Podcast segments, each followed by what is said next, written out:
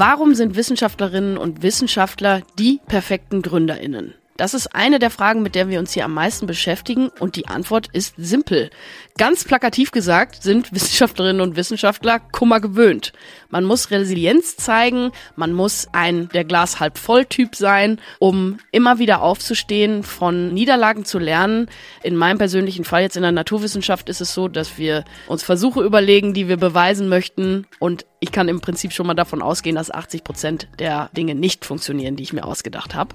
Das erfordert einiges an Leidensfähigkeit und aber auch an positiven Denkens und dem richtigen Mindset. Und all das sind Eigenschaften, die Gründer und Gründerinnen unbedingt auch mitbringen müssen, um ihr Startup voranzubringen, um sich mit Kundinnen und Kunden zu unterhalten, um Prototypen zu bauen, diese zu testen, zu lernen. All das, was unsere Coaches und Coachinnen immer wieder den Startups predigen, immer wieder aufstehen, wenn es es auch mal nicht geklappt hat. Und im Prinzip sind Wissenschaftler und Gründer, Wissenschaftlerinnen und Gründerinnen der gleiche Schlag Leute, wenn man es so will. Also meldet euch sehr gerne bei uns im Reach Euriges Startup Center. Innovationsgedanken. Der Podcast für die Ideen von morgen vom Reach Euregio Startup Center.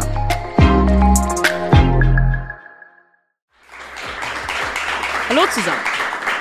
Ich bin Anne. Ich darf heute hier durch das Programm führen und dann später auch natürlich euch im Publikum zu Wort kommen lassen. Alles, was euch auf der Seele brennt zum Thema Ernährung, was ihr schon immer mal wissen wolltet, darf heute gefragt werden. Wir sitzen hier im Reach Euregio Startup Center, dem Gründungszentrum der Uni und FH Münster.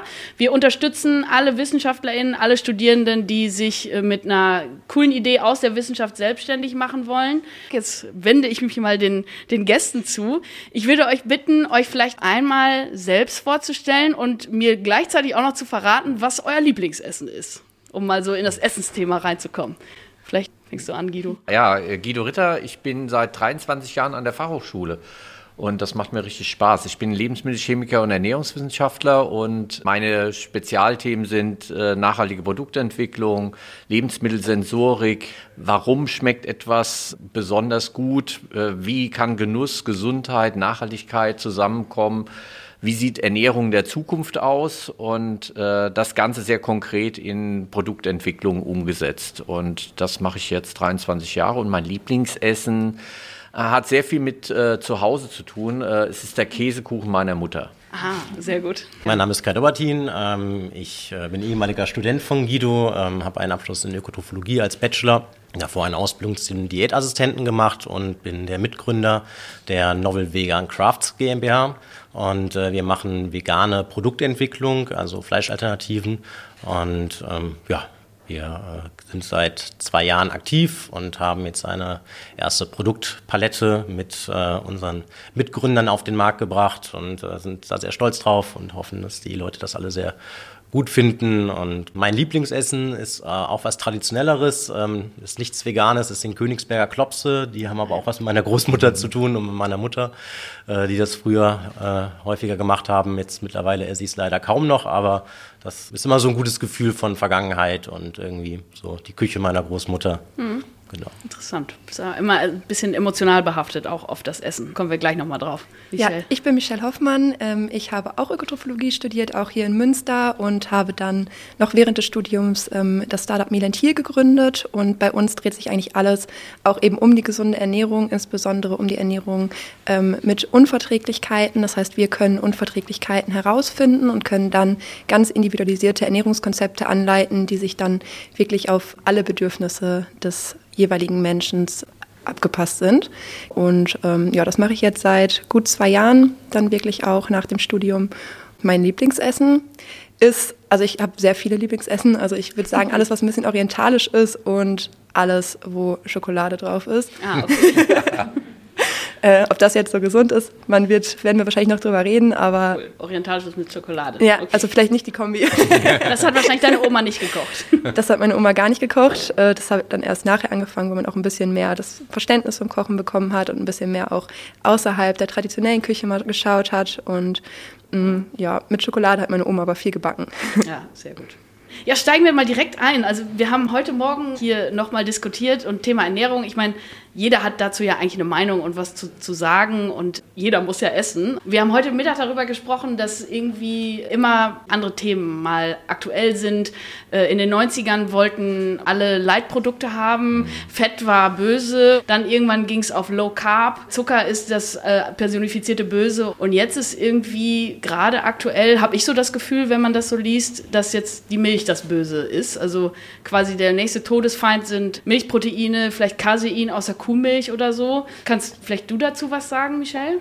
Ja, ich glaube generell ist es eher ein Thema, das momentan, also das sagt auch der Trendreport Ernährung, dass momentan natürlich vegan relativ in ist. Ich würde prinzipiell auf jeden Fall kein Lebensmittel und auch nicht die Milchprodukte komplett verteufeln. Man muss das immer ein bisschen differenziert betrachten. Also die Milchprodukte enthalten natürlich den Milchzucker, die Laktose.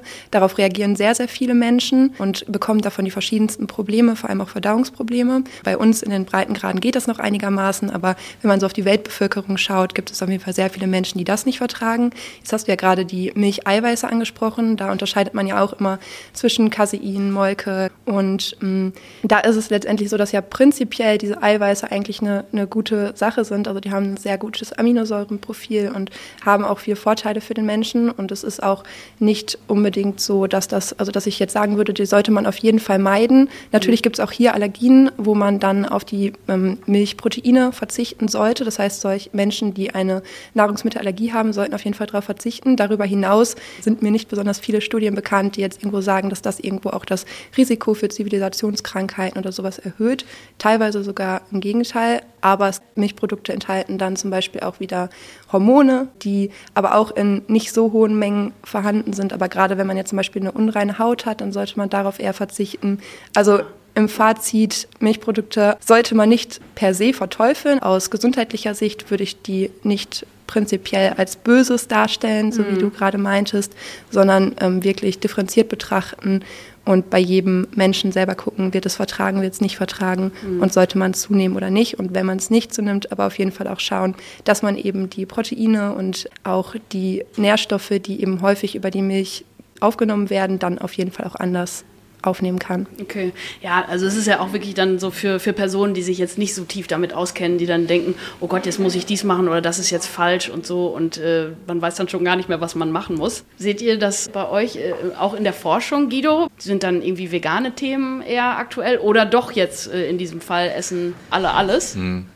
Also es bildet so ein bisschen das auch ab, was äh, in der Bevölkerung auch passiert. Es gibt tatsächlich äh, Menschen, die komplett auf tierische Lebensmittel verzichten. Äh, vegan heißt ja wirklich, wenn man es ganz konsequent macht, dass mhm. man bei jeder Mahlzeit und auch bei dem, was ich anziehe und meinen Lebensstil also komplett auch ein Stück verändere dass das äh, nicht die Mehrheit ist. Viele sind, äh, man nennt es heute Flexitarier, mhm. wobei das ein sehr dehnbarer Begriff ist von ich esse einmal am Tag äh, vegan bis ich esse an, an einmal die Woche oder ich esse einen ganzen Monat vegan. Äh, wir haben es im Januar immer mal wieder, dass dann solche Kampagnen sind und den Rest des Jahres esse ich ganz normal wieder meine Dinge und bin dann Flexitarier oder Flexitarierin. Die, es hat sich über die letzten Jahrzehnte im Hardcore-Vegan-Bereich Bereich nicht ganz so viel getan. Also die Produkte und das, was an Trend in den Medien mit vegan verbunden wird, ist sehr viel deutlicher zu sehen, als der Lebensstil wirklich in der Bevölkerung umgesetzt.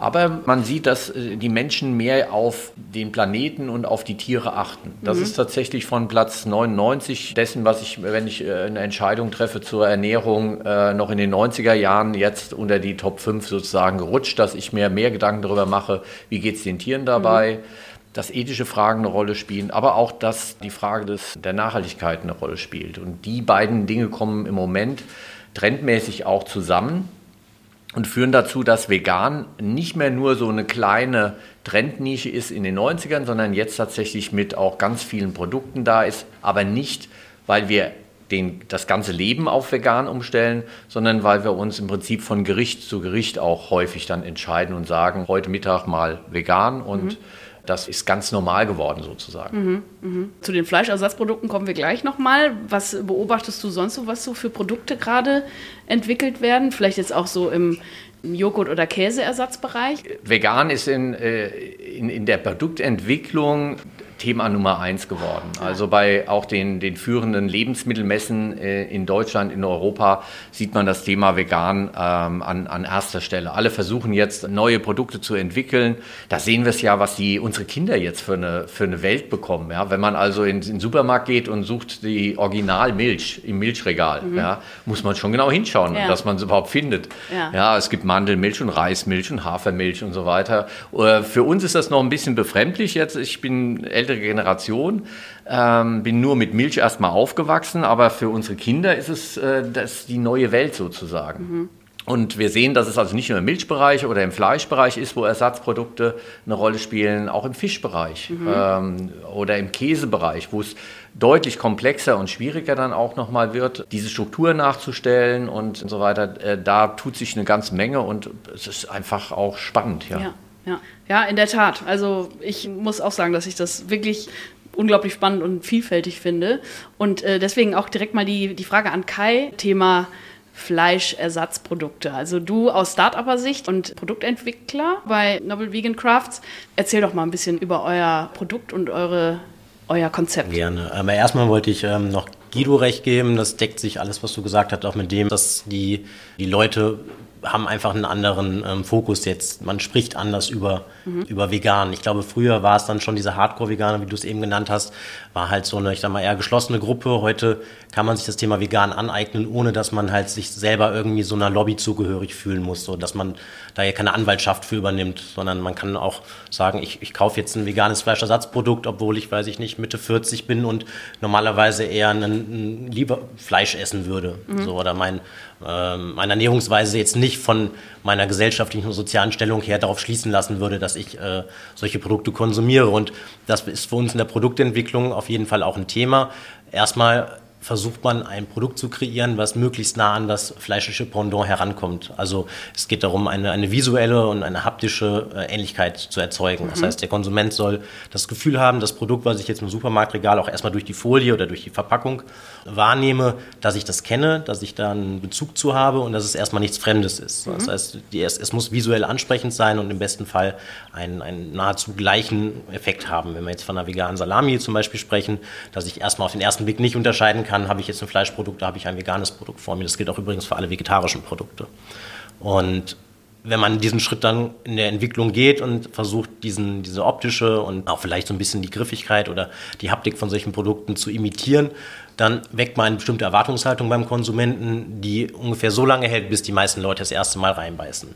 So, weil dann kommen wir zum Thema Textur oder insgesamt zur Sensorik und es ist sehr schwer, ein, ein, ein Produkt, was durch, ich sag mal, Generationen geübt ist, wie man hat jetzt eine, eine Servelatwurst oder eine, eine Baguette-Salami, so das sind Sachen, wenn man die Worte nennt, dann hat man sofort ein Bild im Kopf mhm. und einen Geschmack auf der Zunge und irgendwie ein Gefühl dafür, wo würde ich es wie wann essen. So, wenn man das jetzt im veganen Bereich versucht nachzumachen, hat man automatisch das Problem, dass man diese Erwartungshaltung nicht erfüllen würde, weil es unglaublich schwer ist, so eine 1 zu 1 Kopie zu machen. Wenn man aber es schafft, diese visuelle oder diese optische Täuschung zu erzeugen, ist der Konsument im ersten Moment vielleicht ein bisschen verunsichert, weil er denkt, okay, ich beiß da jetzt gleich rein und ich habe die Erwartungshaltung, es wird genauso schmecken, wie es ja. aussieht, tut es aber nicht. So, und das stellt uns als, als Entwickler vor die Herausforderung, wie weit gehen wir mit dem, ich sag mal, 1 zu 1 entwickeln. Aber man, man wird aus der Nummer nicht rauskommen, weil die Leute kaufen es nicht, wenn es zu experimentell aussieht. Mhm. So wie, wie, vielleicht grüner Ketchup vor 40 Jahren mal irgendwie ein Thema war und gefloppt ist, wird auch heute keiner ein, ein, eine Genießerscheibe kaufen, die vielleicht grob aussieht wie eine Salami, aber gelb ist und, und vielleicht nicht nach Salami riecht oder schmeckt. So das Thema Aromatisierung spielt da auch eine große Rolle. Und irgendwo dreht man sich immer im Kreis, zu versuchen, möglichst nah dran zu kommen. Im Zweifelsfall vielleicht doch ein bisschen zu enttäuschen, weil diese 1 zu 1 Kopie im Geschmack häufig nicht perfekt zu erreichen ist, aber man versucht immer näher dran zu kommen, um gleichzeitig aber immer diesen Vorwurf zu entgehen, warum kreiert ihr Sachen, die aussehen wie Fleisch, wenn ihr eigentlich kein Fleisch machen wollt. Ja. So, und da, das ist eine ganz eigene Diskussion, aber da trennt sich auch so ein bisschen. Und ähm, mit den Produkten, die wir erzeugen, haben wir immer den Anspruch, möglichst halt diesen optischen, aber auch den geschmacklichen Faktor natürlich ganz nach oben zu setzen. Also es soll eine möglichst geschmackvolle, gut aussehende Kopie sein, aber hat auch den Anspruch, die Benefits von einem, ich sag mal, physiologischen Nährwert zu erfüllen. Also dass wir Themen wie Proteine, Fettgehalt und, und andere ähm, Nährstoffe nicht in den Hintergrund fallen lassen. Also wir opfern nicht Geschmack und Optik gegen äh, Nährwerte. Das ist ja wirklich spannend. Also so habe ich das noch nie betrachtet tatsächlich. Also dass man da vielleicht so einen Mittelweg finden muss, dass es dann nicht zu ähnlich ist, aber trotzdem ähnlich genug, sagen wir es mal so. Ich ja. glaube auch, dass, dass da wird man sich immer irgendwie im Kreis drehen. Also es wird die Leute geben, die vielleicht auch diese Hardcore-Veganer, die sagen, ich, ich würde es gar nicht kaufen, weil es riecht und es schmeckt schon nach Fleisch, so warum soll ich was essen, was ich eigentlich ablehne? Mhm. Und andererseits gibt es, glaube ich, aber auch genug Veganer und auch Hardcore-Veganer, die sagen so, ich habe da jahrelang drauf gewartet, ich war vielleicht nicht immer Veganer, mhm. ich kenne es aus meiner Kindheit, aus meiner Jugend, ähm, ich habe meine ethischen oder moralischen Gründe, ähm, tierische Produkte abzulehnen, aber ich mag den Geschmack mhm. und, und ich, ich, möchte mich nicht den ganzen Tag von Räuchertofu ernähren. So, Ich habe auch einen Anspruch an, äh, an, ich sag mal, eine gewisse Wiedererkennbarkeit von, von Erinnerungen und, und Sensorik. Und äh, irgendwo, glaube ich, wird, man wird nie alle zufriedenstellen können. Und das Thema ist so hoch emotionalisiert auch, ja. dass es halt Fronten aufgemacht worden sind, wo ich glaube auch keine hingehören, weil es fühlen sich Leute angegriffen von den Produkten, die die, die könnten im Supermarkt daran vorbeigehen, so wie auch das Thema Hafermilch, was ich glaube unisono bei den meisten Gesellschaftsschichten eingeschlagen ist, mhm. auch Leute, von denen man nicht gedacht hätte, dass sie diese Produkte tagtäglich konsumieren werden. Ich gehöre dazu. Hätte man denen das vor zehn Jahren gesagt, hätten die noch mit dem Kopf geschüttelt, so warum soll ich irgendwelche Hippie-Milch trinken? Ja, also das ist ja Reismilch, so was soll das? Schmeckt ja nicht. Ich trinke trink Kuhmilch. So. Ja. Ja, spannend. Aber euer Produkt oder eins von euch entwickeltes Produkt, ich habe diesen Speck nämlich auch mal gemacht, einfach mal, um zu gucken, wie es, wie es dann wirklich ist. Das riecht und schmeckt wie, wie echter Speck tatsächlich. Wahnsinnig, wahnsinnig ähnlich, wirklich. Was unterscheidet euer Produkt denn von, von anderen Produkten? Wir haben ja ein, ein Portfolio, wir haben äh, den Bacon, also den Speck, den, den Frühstücksspeck entwickelt und ein, äh, ein Portfolio an Aufschnittprodukten, ja. wozu jetzt auch äh, Salami gehört. Und beim Bacon war es so, dass die Zielrichtung der Entwicklung war schon dahingehend, möglichst halt genau diese Punkte Optik und Geschmack und, und alles, was dazugehört, das sollte schon ein 1 zu 1 Produkt sein.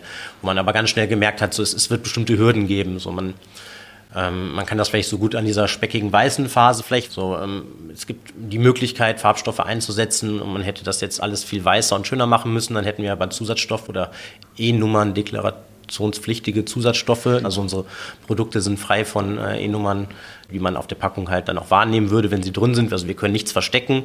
Wir nutzen auch dann auch nicht den, den Klarnamen. Also es gibt ähm, auch Zusatzstoffe.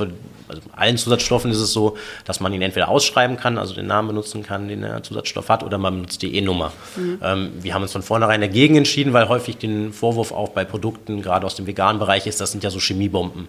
So, und dass, dass da überhaupt nicht erst so ein, so ein, Fokus drauf gesetzt wird, haben wir halt auch den ganzen Entwicklungsansatz so äh, für uns selbst äh, gestaltet, dass wir halt diese, dieser, diesen Vorwurf erst gar nicht aussetzen, indem wir einfach darauf verzichten. Und dann sind einem natürlich ein paar Hürden gesetzt. Jetzt können wir nicht einfach anfangen, weiße Farbe in die, in die speckige weiße Masse reinzumachen, um das schön weiß glänzend irgendwie erscheinen zu lassen, was andere in dem Fall aber tun würden, mhm. die sich diese Hürde nicht gesetzt haben. Der nächste Punkt ist, dass wir ähm, von vornherein darauf geachtet haben, dass wir möglichst, wie gesagt, von den Nährwerten oder die ernährungsphysiologischen, äh, ja, mal den Background des Produktes irgendwie im Blick zu haben. Also, dass, dass wir ein, ein, erstmal per se einen hohen Proteingehalt haben. Das heißt, wir haben mit all unseren Produkten den Anspruch, möglichst gleich oder mehr Protein zu liefern, wie es bei einem Fleischprodukt ist. So, weil Fleisch sind Proteine. Wenn ich mich da eigentlich dazu entscheide, jetzt nicht aus Genussgründen, aber jetzt aus einer äh, ähm, aus einer Ernährungssicht Fleisch zu essen, dann möchte ich ja die Proteine aus dem Produkt haben, beziehungsweise bestimmte andere ähm, Inhaltsstoffe. Und das war bei uns auch so, dass wir gesagt haben, okay, wir werden diese Produkte so weit mit Protein möglichst darbieten, dass halt ein Ersatz halt auch da ist. Dass mhm. es halt nicht nur ein Genussprodukt ist, sondern dass es halt einen ernährungsphysiologischen Wert hat. Und ähm, das nächste Thema ist Fett, wo wir gesagt haben, okay, wenn man jetzt einen Bacon anguckt, der sehr fettig und sehr salzig ist, da gehört auch ein gewisser Genussfaktor dazu. Wir hätten das Fett rauslassen können, dann hättest du ein sehr trockenes Produkt gehabt und dann hätten die Leute mehr Öl in die Pfanne getan. Mhm. So, irgendwo da halt so einen Mittelweg zu finden und zu sagen, okay, man gibt so viel Fett in das Produkt, dass es einerseits einen geschmacklichen Benefit mitbringt, aber auch Fett ist ein, äh, ein, ein lebenswichtiger äh, Nährstoff für uns und ähm, in dem Fall halt als pflanzliches Fett per se cholesterinfrei. So ein Benefit, den wir halt gegenüber dem fleischlichen Produkt per se haben. Und ähm, in unserem Fall jetzt, wenn man andere vegane Produkte anschaut, kann man jetzt nicht sagen, ja, die nutzen jetzt alle andere Fette, so das ist Rapsöl in unserem Fall, das benutzen andere auch.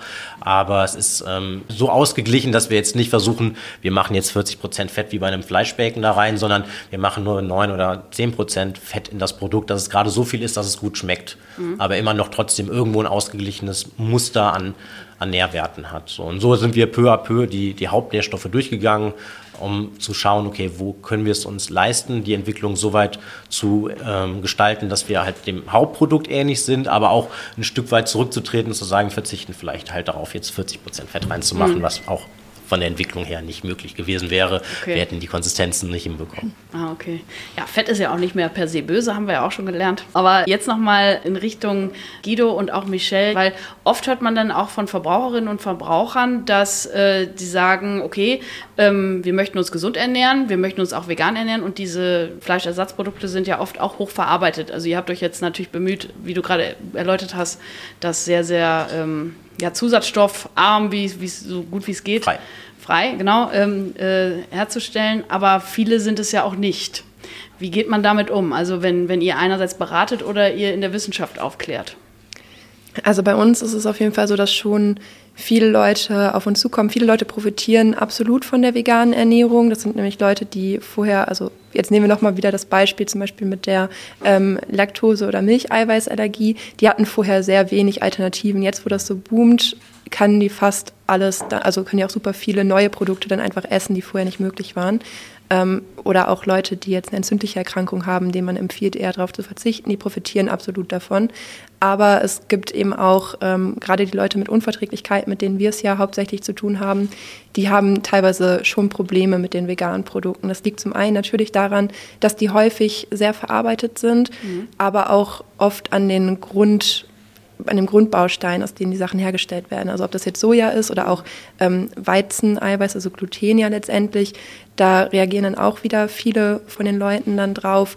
Äh, Soja ist auch nicht immer so gut verträglich, gerade wenn man jetzt eine Histaminunverträglichkeit hat oder auch eine Sojaallergie auch sowas wie also Erbsen und Reis auf Erbsen und Reisbasis, das ist schon meistens so am besten verträglich, aber auch hier sind natürlich dann auch wieder relativ schwer verdauliche Fasern drin, die dann auch wieder zu Problemen führen können. Aber ich denke, dass es auch in die Richtung wieder mhm. deutlich mehr wird, dass eben, ähm, wenn jetzt eben dann auch die Zusatzstoffe rausgelassen werden, dass das dann wieder eine größere Menge auch vertragen kann. Und ich glaube, es geht ja immer so in zwei Richtungen. Einmal die Richtung, okay, wir wollen neue Produkte schaffen, wir wollen ähm, da auch was Veganes machen und wollen, dass da auch der Geschmack dann relativ ähnlich ist. Aber der andere Trend ist ja definitiv auch, dass es natürlich bleibt oder wieder ein bisschen natürlicher wird. Mhm. Und ich glaube, wenn diese Kombi irgendwann dann geschaffen wird, dann ähm, ist es für viele Menschen wirklich eine sehr gute Sache. Begegnet dir das auch in der Forschung? Ja, also Kai ist ja aus, der, aus dem Food Lab sozusagen herausgewachsen mit der Idee, ähm, solche Produkte auch zu entwickeln. Und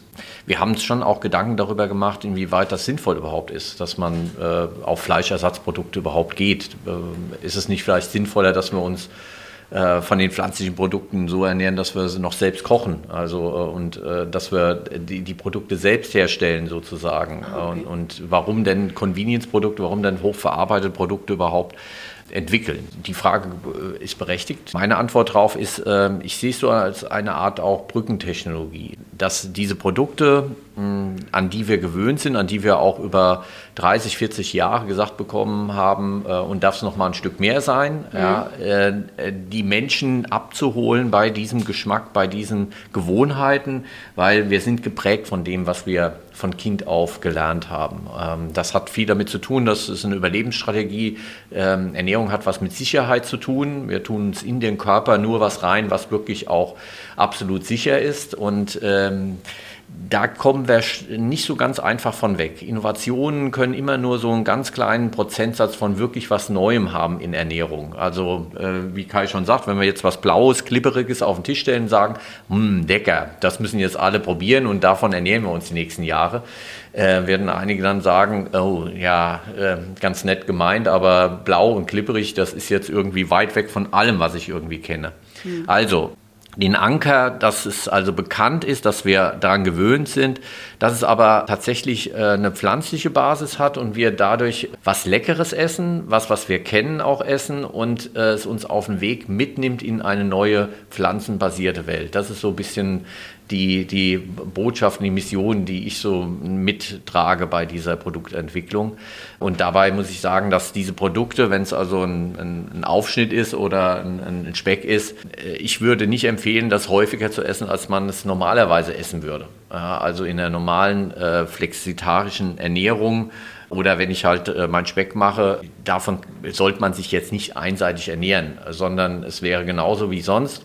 Aus meiner Sicht der Sonntagsbraten, also tierische Produkte reduzieren und auch diese Fleischersatzprodukte als Besonderheit sozusagen zu sehen und nicht etwas, was wir jetzt in unserem Lebens- oder Ernährungsstil hm, die schlechte Ernährung sozusagen einfach in die pflanzliche Welt mhm. sozusagen zu überführen. Mhm. Das ist meine persönliche Meinung hat natürlich für euren Umsatz da nicht gerade den, den besten Ruf sozusagen oder befeuert das nicht, aber äh, ist tatsächlich, die Menschen müssen wieder lernen, selbst zu kochen, müssen ihre Ernährungskompetenz stärken. Da helfen auch so Produkte oder Beratungen auch mit dabei, dass man sagt, also ähm, du musst auf bestimmte Dinge achten in deiner gesunden Ernährung und wir können euch also beraten. Da helfen solche Produkte, die ähm, uns abholen und in eine neue Welt führen, äh, aber wir müssen äh, äh auch mit diesen diesen Produkten umgehen lernen und, und äh, unsere Rezepthoheit wieder erlangen. Hm. Ja. Und das nicht als Freifahrtschein sehen dann sozusagen.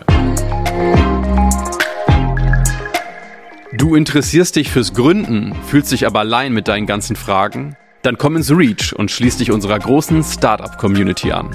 Mehr Infos auf reach-euregio.de. Also meine Erfahrung ist auch, die Leute, die dann wirklich, also die ja eh schon eingeschränkt sind in der Ernährung, ob das jetzt bei die eben sich aus ethischen Gründen vegan ernähren oder eben auch aus gesundheitlichen Gründen, die freuen sich halt auch richtig, wenn dann so ein Produkt ja auch auf den Markt kommt, wenn etwas ja. da ist, was die kennen und was sie auch vermisst haben mhm. und was sie dann auf einmal wieder essen können. Und ich glaube, ähm, zu einer gesunden Ernährung gehört halt auch immer dazu, dass sie irgendwie umsetzbar ist. Und es ist einfach viel einfacher umzusetzen, wenn es gute Alternativen gibt. Und dazu kommt ja auch noch, dass eben ja viele Leute auch gar nicht so den Überblick haben, was ist jetzt eigentlich gesund, was ist nicht gesund und was muss ich, also jetzt nur zu sagen, ich meide jetzt einfach alle tierischen Produkte, ist halt auch keine Lösung. Da muss ja entsprechend, muss man schauen, dass man trotzdem die Eiweiße gut aufnimmt, man muss schauen, dass man auch bestimmte ähm, bestimmte Mikronährstoffe eventuell sogar auch supplementiert. Mhm. Und da ist es wichtig, dass natürlich da die Kommunikation richtig ist, dass auch die Bildung funktioniert, aber auch da sind natürlich solche Produkte sehr viel wert, weil den Leuten dadurch dann auch diese Arbeit ein bisschen abgenommen wird, sich Gedanken darüber zu machen, okay, was muss ich jetzt denn stattdessen essen und wie muss ich das Ganze kombinieren, damit ich den, das Eiweiß gut verdauen kann. Wenn es mhm. da Produkte gibt, die schon fertig sind, die auch schnell zuzubereiten sind, weil auch da haben die Leute in der Regel nicht so viel Zeit für, dann ist es einfach für eine viel größere Menge auch am Ende umsetzbar und die Leute sind da, glaube ich, sehr, sehr dankbar für. Also ist zumindest meine Erfahrung auch in der Beratung. Okay. Würde ich auch genauso sehen. Ich glaube, man braucht auch diese Entweder-Oder-Diskussion da irgendwie ein Stück weit, um das vorwegzunehmen. Warum nicht beides? So, es geht nicht darum, komplett immer auf alles zu verzichten, was in der Diätetik kein sinnvoller Ansatz ist, weil es dann eben äh, lebensfremd ist. Die Leute haben sich über Jahrzehnte eventuell schon eine Ernährungsgewohnheit angeeignet. Und wenn man aber sagt, man möchte vielleicht ein paar Stichpunkte setzen, so verzichte doch mal auf das, weil deine Blutfettwerte vielleicht schlecht sind, guck mal auf dein Cholesterin. Jede dritte Mahlzeit halt. Ähm, vegan zu gestalten oder wenn du weißt, du isst, möchtest immer definitiv eine Wurst auf deinem Brötchen liegen haben, nimm jedes zweite Mal doch mal eine vegane oder vegetarische Wurst. So kommt man peu à peu an, an diese Menschen mit, gerade wenn es dann um, um diätetische Themen geht, auch ran. Mhm. So, und im Nachgang wird man halt dadurch, das sagen auch alle Studien, der Fleischkonsum sinkt ähm, und äh, der Absatz und vor allem der Verkauf jetzt von veganen Produkten steigt seit, seit Jahren kontinuierlich. So, wir haben jetzt eine leichte Delle, aber das sind ähm, Jetzt so ein bisschen auch krisenbedingte Nachwirkungen. Äh, aber es wird für den Planeten halt auch eine Rolle spielen, weil gerade Fleisch ist der klimaintensivste äh, Rohstoff, den wir uns gönnen. Und äh, je eher wir uns da in einer, in einer Trendwende befinden und sagen, okay, ne, guckt, dass du halt mal häufiger zum einen oder zum anderen Produkt greifst, was, was eben nicht tierisch ist, wird man da langfristig auch, was, was das Klima angeht, ne, eine bessere Trendwende erreichen können. Hm. Und ich glaube auch bei jeder Ernährungsumstellung ist es ja erstmal so, wenn die Leute eine Ernährungsumstellung machen wollen, dann stehen die erstmal vor einer Wand und dann stehen die erstmal vor dem, oh Gott, das kann ich alles nicht mehr essen. Und wenn man dann gute Alternativen eben an die Hand gibt und ähm, so arbeiten wir auch in unserer Beratung, dass man eher den Fokus auf das lenkt, was kann ich jetzt eigentlich essen, dann ist das, glaube ich, einfach viel, viel einfacher, dann auch, wie du eben meintest, Stück für Stück zu einer Ernährung zu finden, ähm, die dann auch für einen passt und wo man nicht das Gefühl hat, ich muss jetzt auf alles verzichten, was mir immer wichtig war. Mhm.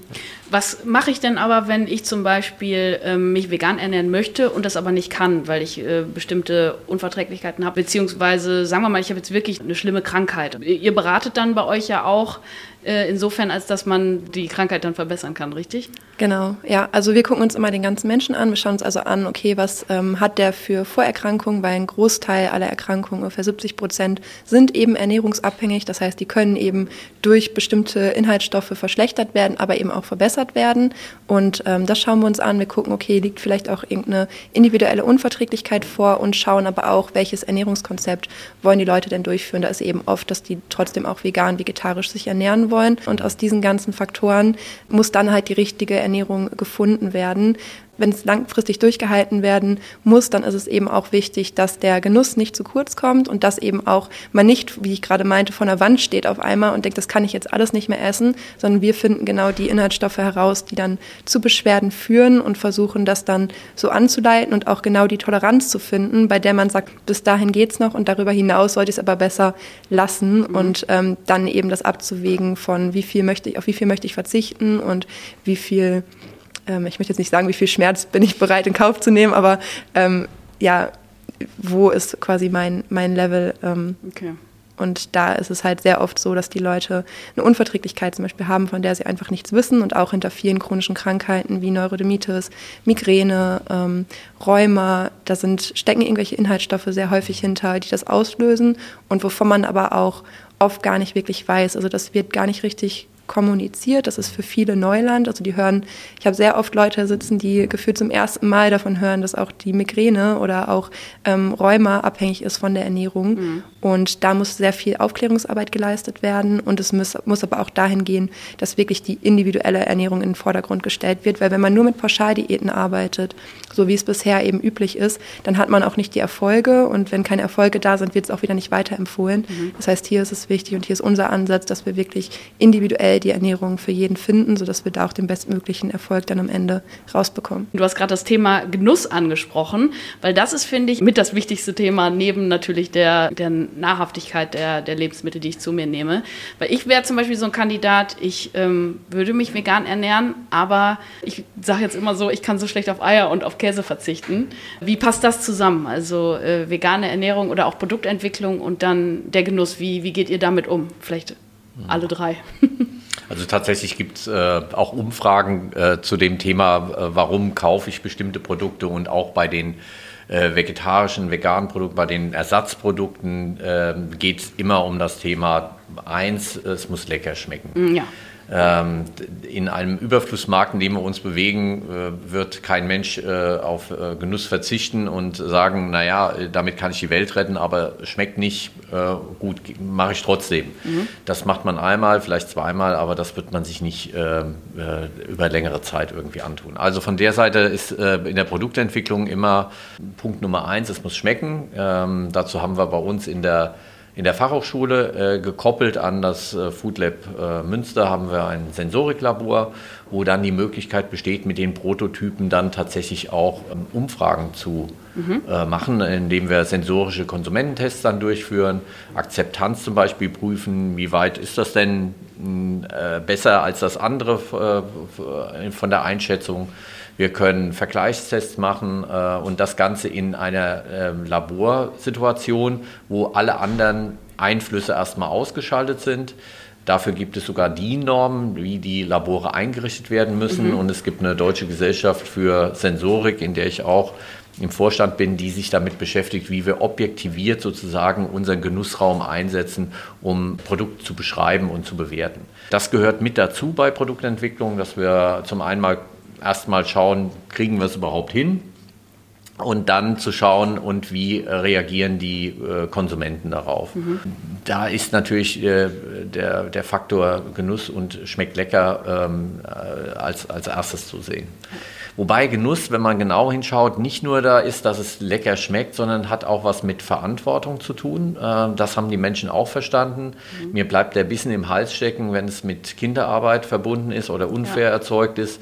Auch das Teilen von Lebensmitteln gehört zu Genuss mit dazu. Das heißt, mir schmeckt es besser, wenn ich gemeinsam mit Menschen auch esse. Also Ernährung hat was mit Kommunikation, hat was mit sozialem Kit zu tun.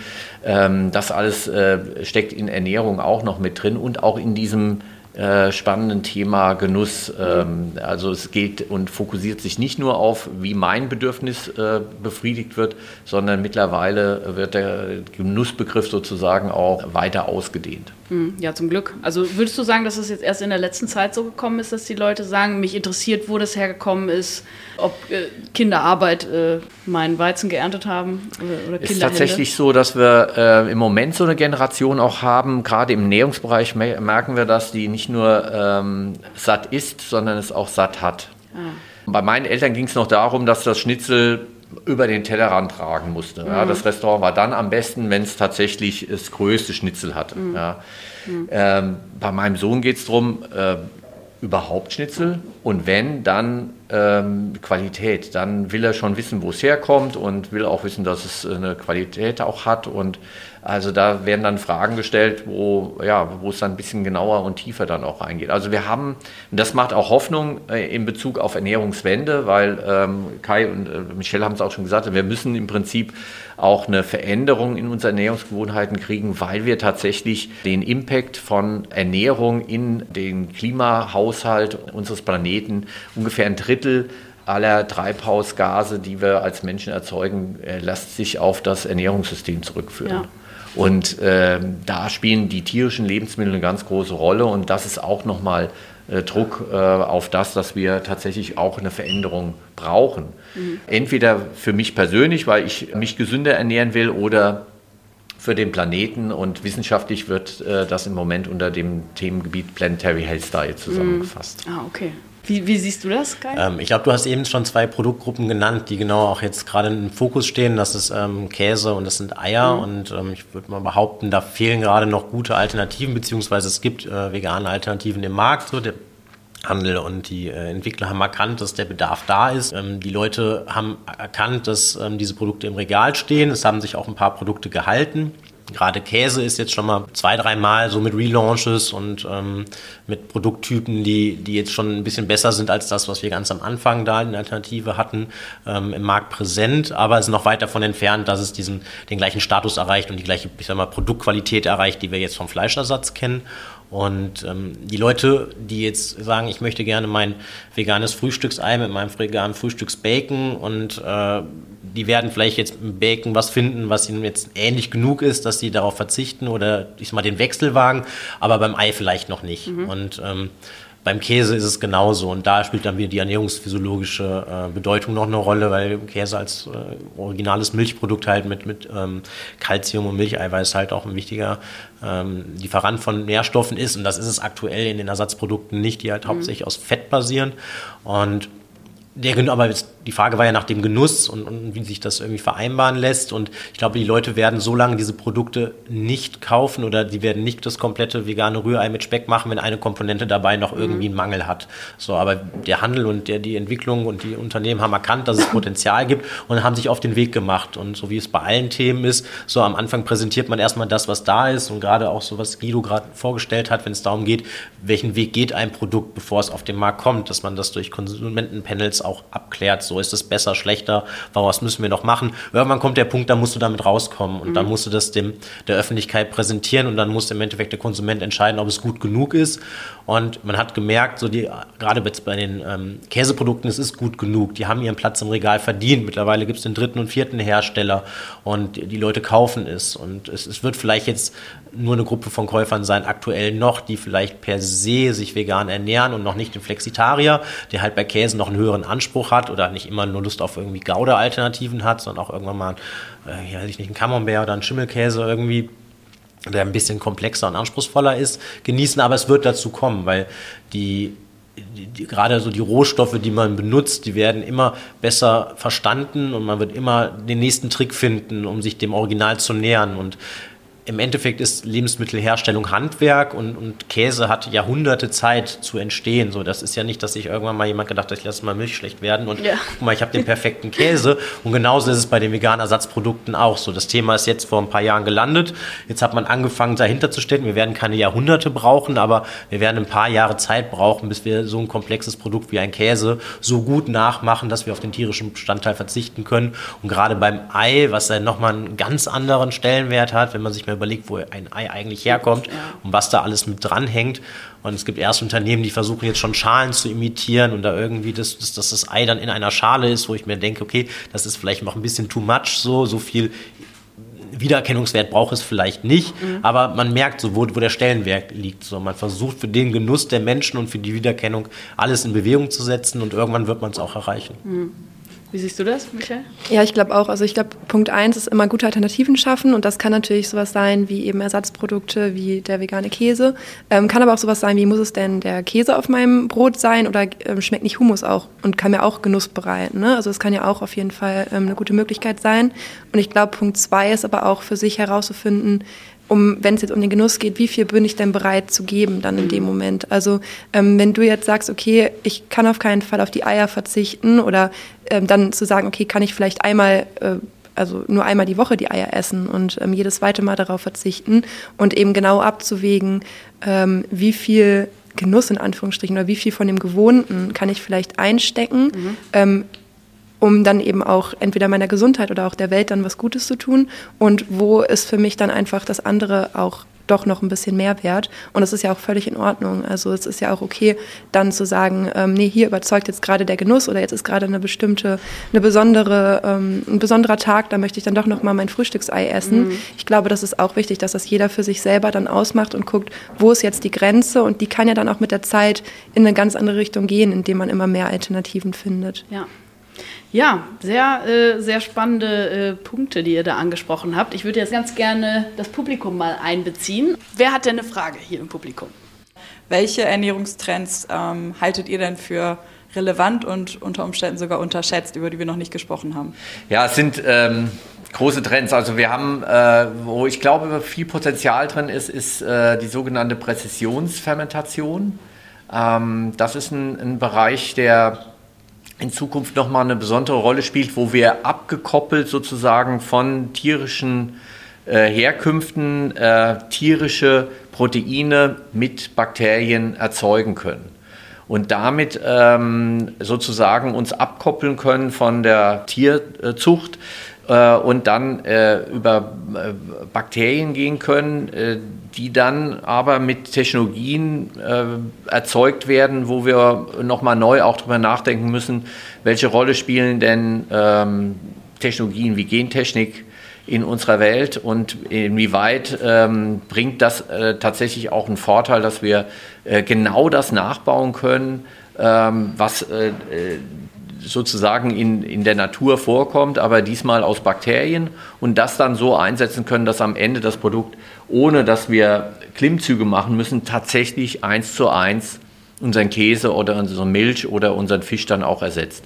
Also das halte ich für einen Bereich, wo ähm, vielleicht nicht morgen schon auf den Teller kommt, aber wo wir uns als Gesellschaft dringend äh, Gedanken machen müssen, weil im Moment äh, diese Firmen äh, auch als Startups äh, in Deutschland aufploppen, aber dann leider äh, abwandern müssen, weil sie hier keine Regularien finden, um ähm, im Moment äh, ihre Forschung wirklich umsetzen zu können.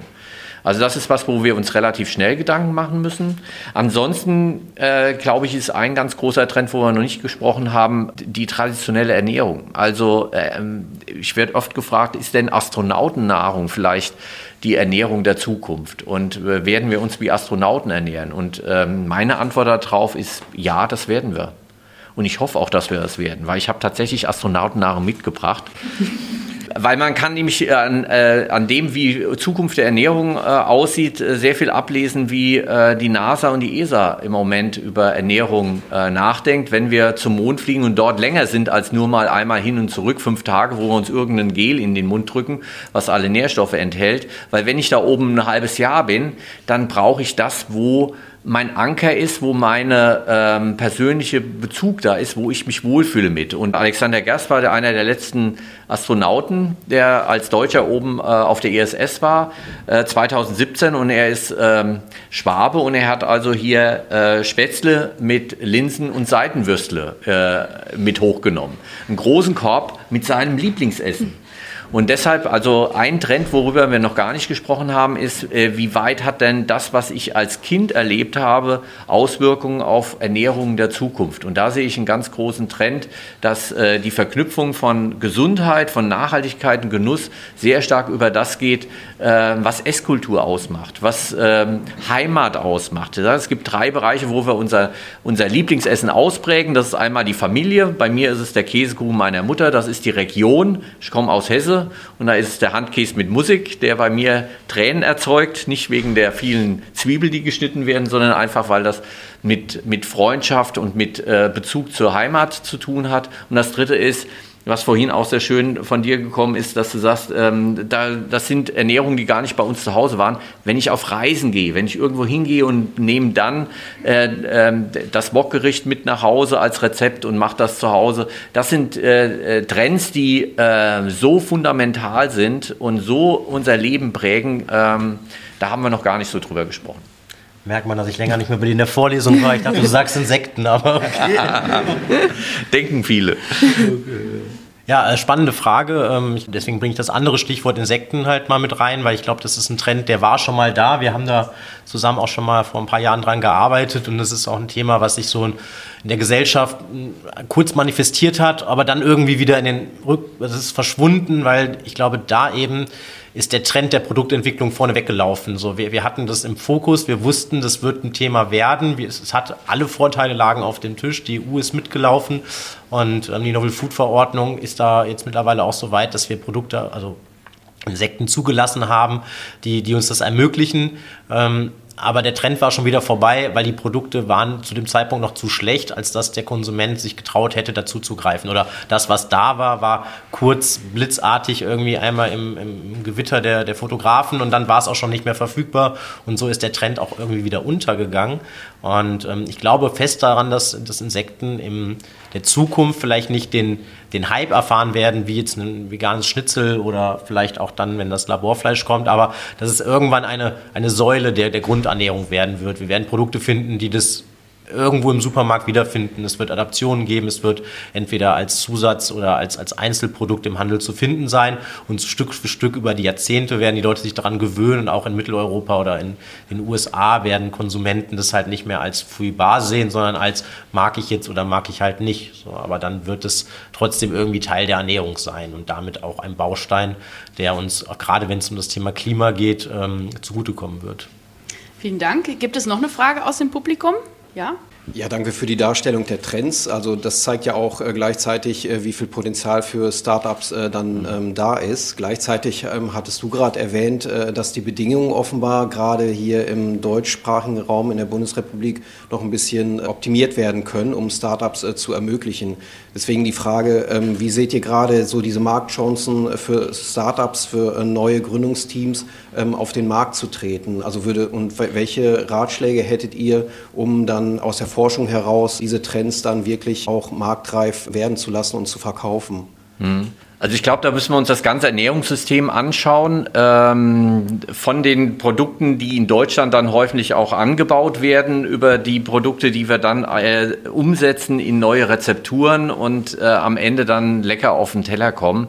Wichtig ist, dass wir ähm, schauen, inwieweit diese, diese Kette sozusagen des Systems auch zusammenpasst.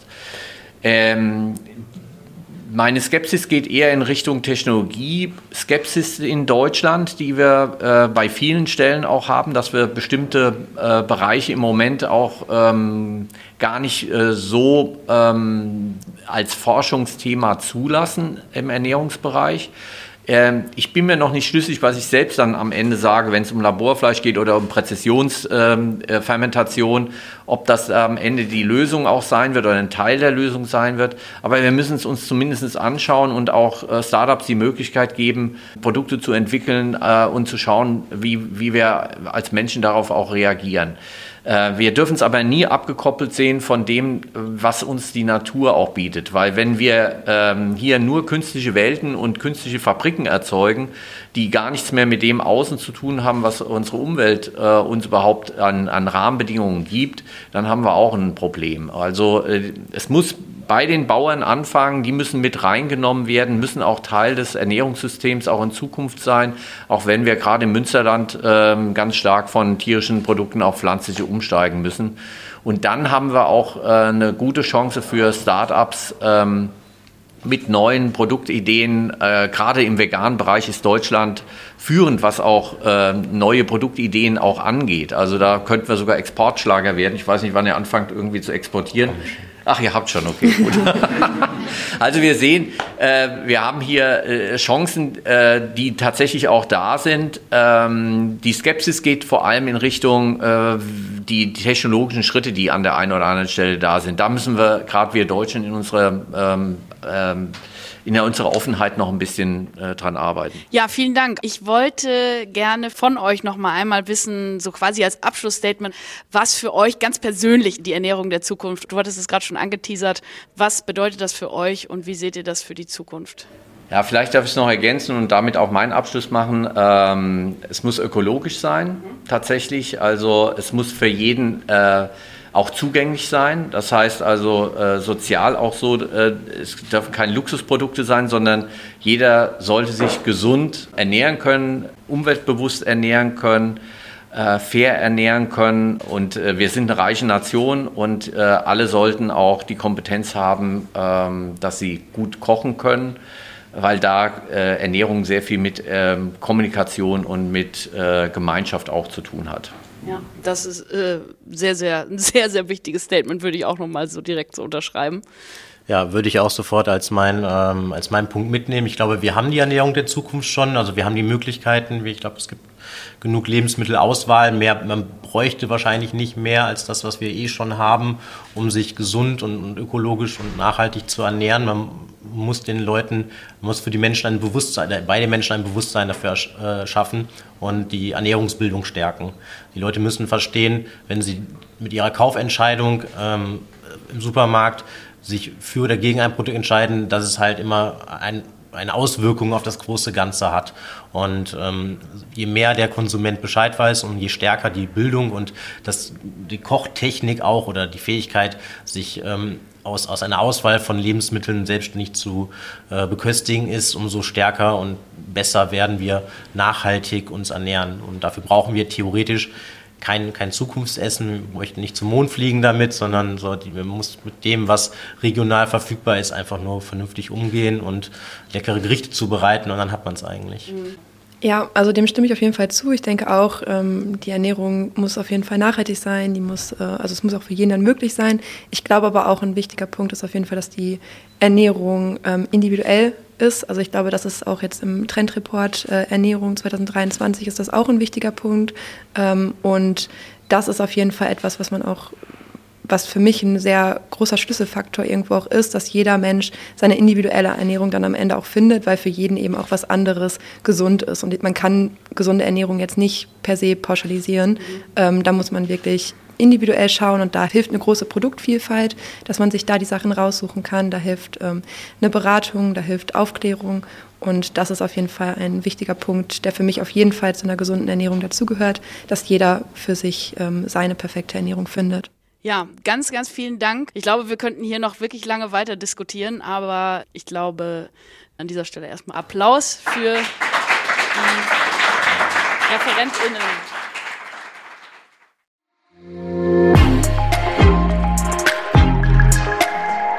Der REACH Podcast From Science to Startup.